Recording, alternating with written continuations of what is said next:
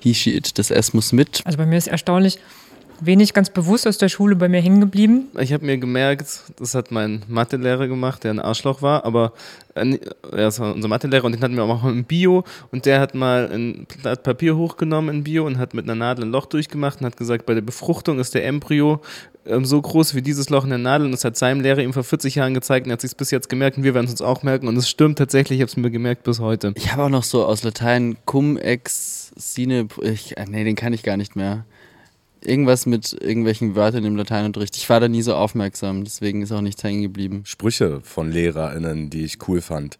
Zum Beispiel meine Deutschlehrerin Frau, Frau Probst, die hat unaufmerksame MitschülerInnen immer angeschrien mit dem Spruch: Na, sag mal, sitzt du in einer schallischen Ecke oder was?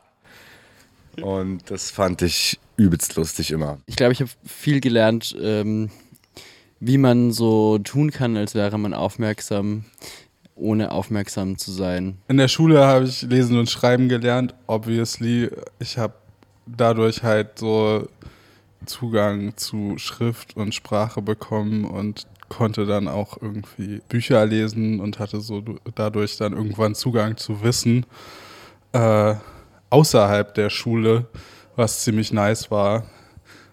Aber sonst, ja, war vieles schwierig in der Schule. Ich habe mich oft gefragt, was das mit dem realen Leben zu tun hat, die Schule. So eine Grundstimmung, die mir immer noch seltsam vertraut ist, dass es irgendwie immer so wir gegen die Lehrkräfte so, ne, dass das irgendwie, dass wir Gegenspieler waren. So ganz schräge Situationen, dass ähm, ich in meiner Schulzeit tatsächlich viel männliche Freunde hatte und dann auch viel bei denen einfach in den Zimmern rumgehangen habe äh, und dann echt nicht so eine coole LehrerInnen-Erfahrung gemacht haben, die das ganz strikt alles immer teilen wollten und das dann doch gar keinen Spaß mehr gemacht hat. Ich glaube, ich habe keine guten Schulgeschichten. Irgendwie habe ich so viele, ich bin nur durch vier, fünf, sechs Schulen durchgegangen, durch tausend Umzüge. Ich war nirgendwo lange und irgendwie war das irgendwie so mittelmäßig gammelig bis nach Leipzig, wo es dann eigentlich okay war. Ich kann mich auf jeden Fall daran erinnern, dass es äh, Mobbing gab. Und das war auf jeden Fall damals für mich gar nicht so präsent. Ich habe das gar nicht geschnallt, aber ich habe andere Leute gemobbt. Und das ist mir dann erst äh, leider viel zu spät bewusst geworden. Und das, das, das hängt mir nach. Also das ist, hängt mir voll nach und das ist mir unangenehm und ich weiß natürlich, dass ich das niemals wieder gut machen kann. Das ist voll scheiße. Also ich bin nie gerne in die Schule gegangen und dann habe ich auf so ein berufliches Gymnasium gewechselt nach der Realschule. Und da war es irgendwie total chillig, weil da durften wir auf dem Schulgelände rauchen, weil irgendwie war das eine Privatschule und dann haben die gesagt, dann gilt das Jugendschutzgesetz nicht. Und dann fanden wir es natürlich total cool und dann konnten wir so in den Pausen abhängen und immer uns so in in unseren Raucherkreis setzen und uns über irgendwelche politischen Themen austauschen oder sonst was uns damals interessiert hat.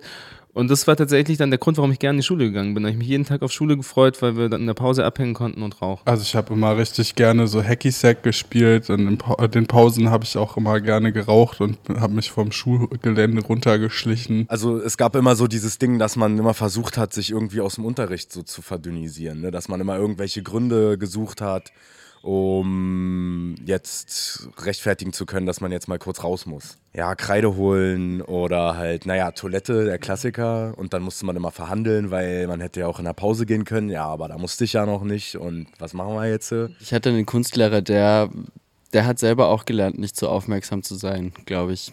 Und dann ähm, habe ich, hab ich mich einmal in so einer Kunstunterrichtsstunde aus dem Kunstsaal äh, gestohlen und bin in so einen Lagerraum gegangen und habe mich da ein bisschen umgeguckt, äh, was man da so finden kann.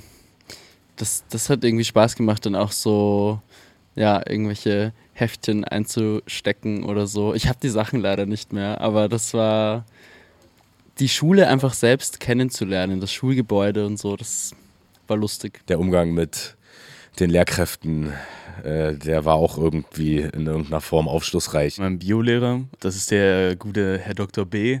Und ähm, der hat mal ein Klassenbuch bei uns äh, laut auf das Klavier gehauen und das ist einfach geknickt so und dann brauchten wir ein neues Klassenbuch. Und das war auch so ein Typ, der immer so komische Sprüche irgendwie hatte, wie, keine Ahnung, wir sitzen im Test da und, und überlegen, was so drankommt. Und dann ist seine Aussprache, melkt euren Geist, melkt euren Geist. Ich habe auf jeden Fall immer noch unsere Biolehrerin vor Augen. Sie war super sympathisch, sehr nett, ältere Dame. Hat aber geraucht wie ein Schlot. Sie hat sich mal mit unserem Physiklehrer im Vorbereitungsraum eingeschlossen. Da haben sie zusammen geraucht. Dann dachte ich mir, oh krass, die, die es eigentlich am besten wissen müssten, die genau wissen, was mit dem Körper da eigentlich passiert, die hat am meisten geraucht. Aber trotzdem, ich hatte sie sehr gerne. Sie war sehr nett.